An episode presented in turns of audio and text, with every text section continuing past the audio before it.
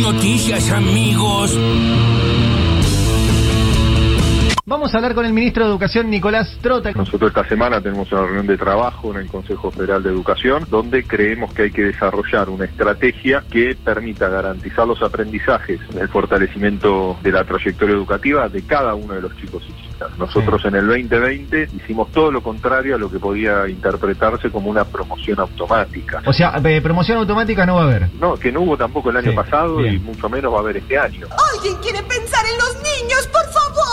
Con el viceministro de Justicia, Juan Martín Mena. Por lo pronto, en Bolivia, en la causa que investiga el golpe de Estado, la sedición contra el gobierno democrático de Evo Morales, tendrán que responder por esos delitos cometidos en territorio boliviano. Pero también son gravísimos delitos que se cometieron en nuestro país. El principal y el que se lleva, ya te diría, casi la marca en esta maniobra, y además porque con el nivel de prueba que se está conociendo, está casi probado y confeso por los documentos oficiales, es el contrabando agravado. Lo que hicieron las autoridades, tanto Mauricio Macri como Patricia Bullrich, es ni más ni menos que un contrabando agravado que tiene una pena de 4 a 12 años de prisión en nuestro país. que en la Argentina hoy el que las hace las paga. Que no nos confunda. ¿Había armas en ese avión? Sí. Las armas que tenía que haber, sí. Y había otras. Había otros cajones. Y eso está corroborado por el ministro Rossi. Primero, ¿por qué agradece el jefe de la Fuerza Aérea Boliviana el envío de ese material? ¿Quién lo recibió? ¿El Grupo Alacrán o la Fuerza Aérea Boliviana? Obviamente la Fuerza Aérea Boliviana. Supóngase que, que la carta es apócrifa, que todo eso es mentira. ¿Dónde hacen entrenamiento para tirar 70.000 balas o las que hayan tirado? ¿En la residencia? ¿Te ha visto, conoce la residencia? Yo la conozco bien. ¿O la embajada? Imposible. ¿Dónde hacen? ¿Entran a tirar tiros en algún lugar de, de Bolivia? ¿Van a un tiro, este, a un lugar de tiro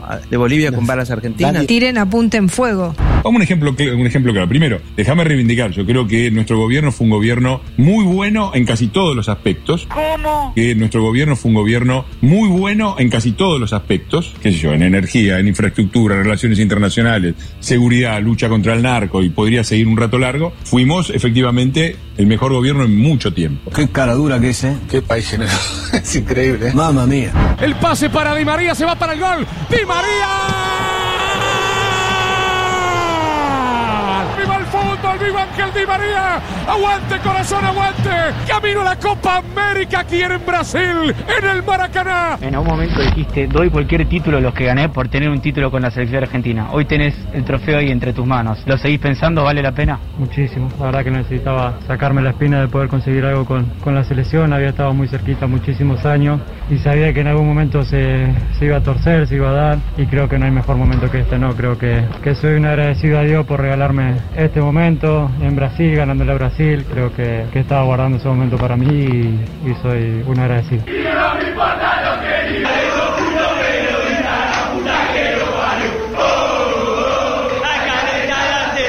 Insultan a los periodistas y los hinchas los aplauden. Se ríen y lo aceptan. Vos opinás, decís que un jugador no está para ser titular y tenés que arrodillarte, tenés que pedir perdón, sos una antipatria, tenés que irte del país. Vos también, Pazman. Vos también la tenés adentro.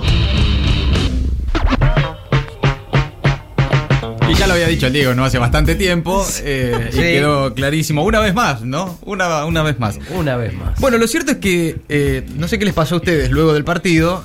Generalmente no te quedás mirando el, el post partido, termina el partido y se termina, digamos. Yo no- no- eh, Bueno, depende. Por eso, este, este sábado, todos esperando la palabra de Messi, sobre todo. Queríamos Sí. esperar a Messi, a que hablara Messi, o que hablaran los jugadores, los que se iban saliendo del vestuario y demás. Me quedé mirando un rato, como nunca, eh, te dice Sport. TIC, sí. En el, el post partido.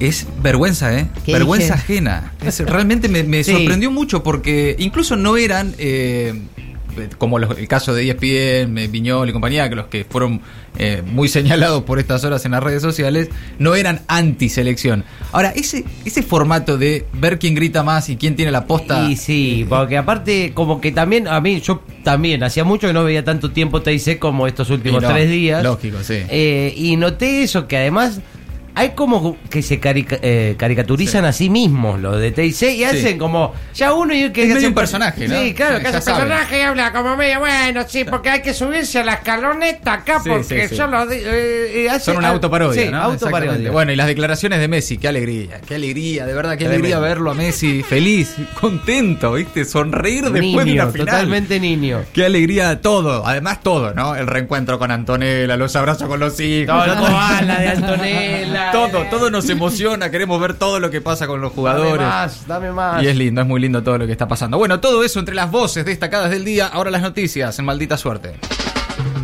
Esto también se festeja. Siguen llegando vacunas y Argentina supera las 30 millones de dosis. Un nuevo cargamento de AstraZeneca llegó esta mañana con 733 mil dosis y con este cargamento y los otros dos vuelos de aerolíneas, uno desde Rusia con otro lote de Sputnik y otro de China, como parte del acuerdo del suministro de 8 millones de dosis mensuales eh, de inoculantes de Sinopharm, Argentina superará entonces este lunes las 30 millones de vacunas recibidas. Además, el gobierno confirmó la compra de 20 millones de vacunas Moderna.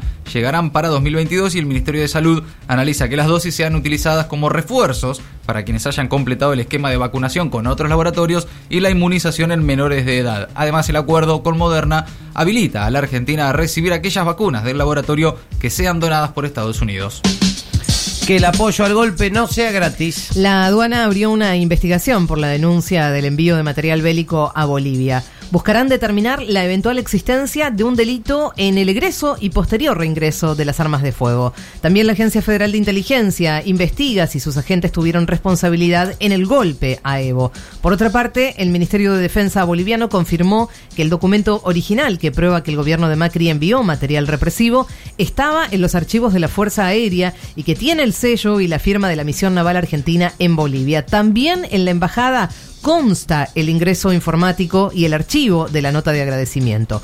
Juntos por videoconferencia, Alberto Fernández y el presidente boliviano Luis Arce condenaron este domingo el envío de material bélico a la dictadura de Áñez las trampas y las armas. El ministro de Justicia denunció que se falseó el destino del armamento para que no pase por el Congreso. Martín Soria sostuvo que a los funcionarios macristas les puede caber tanto la acusación por contrabando agravado como la de incumplimiento de los deberes de funcionario público. Dijo que el Código Penal argentino les queda chico. El ministro acusó a Macri de cargar las armas con que la dictadura boliviana masacró a su pueblo. Por otra parte, la ministra de Seguridad, Sabina Frederick, dijo que el delito que podría configurar por estas irregularidades es el de contrabando. Lavada de manos olímpica. Patricia Bullrich admitió el envío de armas a Bolivia, pero culpó a Alberto. ¿Eh? La ex ministra de Seguridad y presidenta del Pro Público este lunes una carta dirigida al presidente Alberto Fernández en la que confirma el envío de armas a Bolivia, pero responsabiliza al gobierno actual por no controlar el regreso del material bélico a la Argentina. El fin de semana también Macri salió a negar las acusaciones, dijo que todo es mentira. Alivios en camino. El oficialismo buscará convertir en ley tres iniciativas con la mira puesta en la economía y el bolsillo. Los proyectos sobre biocombustibles, monotributo y bienes personales serán tratados en el transcurso de esta semana luego de recibir dictamen favorable en las comisiones. Los tres ya tienen media sanción. Diputados se prepara para tratar el proyecto oficialista contra la violencia institucional y buscará también firmar dictamen este martes de la ley de etiquetado frontal que genera fuerte rechazo en la industria y busca aplicar sellos de advertencia a los alimentos con exceso de azúcares, grasas y sodio. Agarra lo que lleva. Dólar. El Banco Central refuerza los controles cambiarios. Al limitar las operaciones en el mercado contado con liqui, busca evitar que se amplíe la brecha cambiaria y así restarle presión a la cotización oficial. Desde la autoridad monetaria aclararon que la medida está dirigida exclusivamente a grupos económicos y no afecta a las personas. Movimiento en el feriado. Los destinos turísticos trabajaron a un 50% de su capacidad durante el fin de semana largo. Un informe elaborado por la CAME, la Confederación Argentina de la Mediana Empresa, estimó que entre el viernes y el domingo el movimiento reportó un gasto total de alrededor de 4.500 millones de pesos, con 1.600.000 viajeros, de los cuales 550.000 viajaron a provincias en las que no residen y alrededor de un millón de personas se trasladaron a localidades cercanas en busca de ocio. Siempre la mano del norte. Protestas en Cuba. Díaz Canel denunció a Estados Unidos por un intento de desestabilización y llamó a resistir. Miles de personas participaron ayer de una inédita protesta contra el gobierno en Cuba en varias ciudades de la isla. El presidente Díaz Canel acusó a los Estados Unidos de estar detrás de las manifestaciones en una jornada en la que se batió un nuevo récord de contagios y muertes por COVID. Hoy había también importantes movilizaciones a favor del gobierno cubano. Maldita suerte. De 15 a 17. En el Destape Radio.